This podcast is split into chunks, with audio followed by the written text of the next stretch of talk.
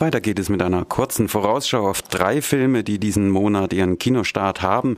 Alles, was kommt, von der französischen Regisseurin Mia Hansen-Löwe, Seefeuer, den diesjährigen Berlinale-Gewinner des italienischen Dokumentarfilmers Gianfranco Rosi und das mit Colin Firth und Jude Law top besetzte Biopic Genius.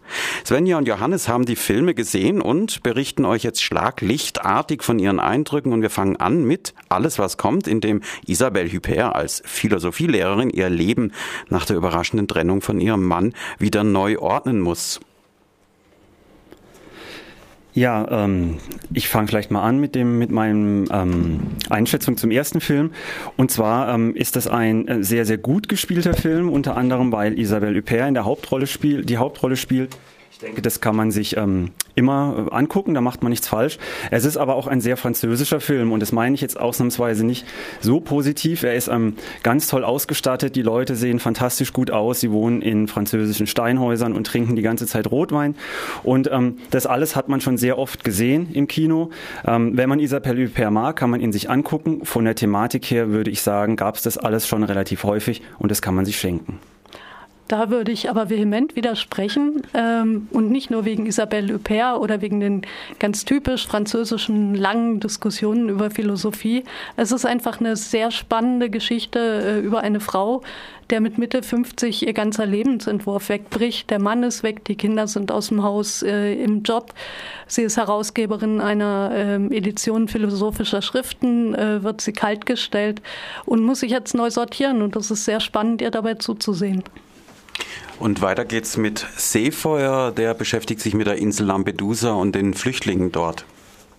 Ähm, ja, genau. Und die beiden Dinge, die du gerade genannt hast, die Insel Lampedusa und die Flüchtlingsproblematik, ähm, durch die man diese Insel dort leider Gottes am, mit am besten kennt, ähm, diese beiden Themen ähm, stellt der Regisseur ähm, sehr ähm, kontrapunktisch gegeneinander. Er zeigt auf der einen Seite das Leben auf der Insel, ähm, hängt es auf an einem kleinen 14-jährigen Jungen, der zur Schule geht, der Schulferien hat, der einen mehr oder weniger normalen Alltag, normales Alltagsleben führt.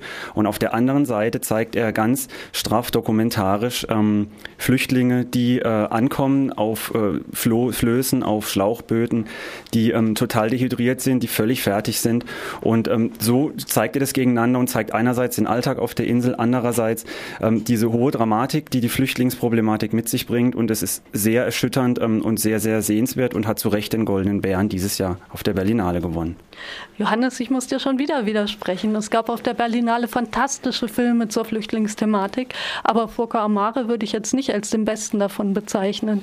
Denn er konzentriert sich doch sehr auf die Alltagsbeobachtungen und auf äh, die lustige Geschichte dieses 14-jährigen Knaben.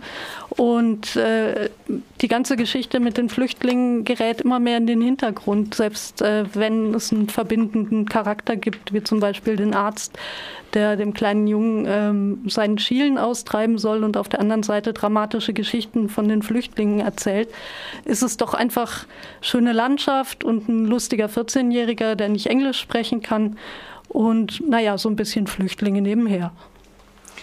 Und vom Dokumentarkino nun zur großen Arthouse-Produktion Genius, ein Film über die Zusammenarbeit des amerikanischen Lektors Sam Perkins mit dem genial wahnsinnigen Autor Thomas Wolfe.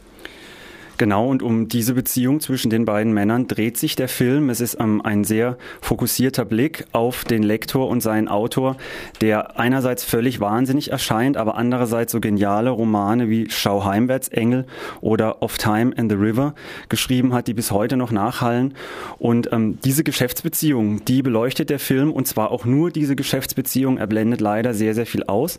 Ähm, auch viel aus der Lebensgeschichte von Thomas Wolfe, die sicherlich ähm, auch wert wäre, es zu erzählen. Ähm, es ist ein sehr schöner Ausstattungsfilm, er ist ganz toll gespielt, ähm, es sind ganz tolle Bilder. Ähm, wer sowas mag, der kann sich den angucken und ich würde sagen, für den Sommer ist es durchaus gelungenes Unterhaltungskino, viel mehr aber auch nicht. Ja, herzlichen Dank. Die Filme sind alle in Freiburg dann zu sehen. Der Kinostart für alles, was kommt und für Genius, das ist der 11. August und Seefeuer läuft bereits und wird derzeit täglich um 18.50 Uhr in der Harmonie in der Grünwälder Straße gezeigt. Und hier geht's jetzt mit Musik weiter, Sebastian.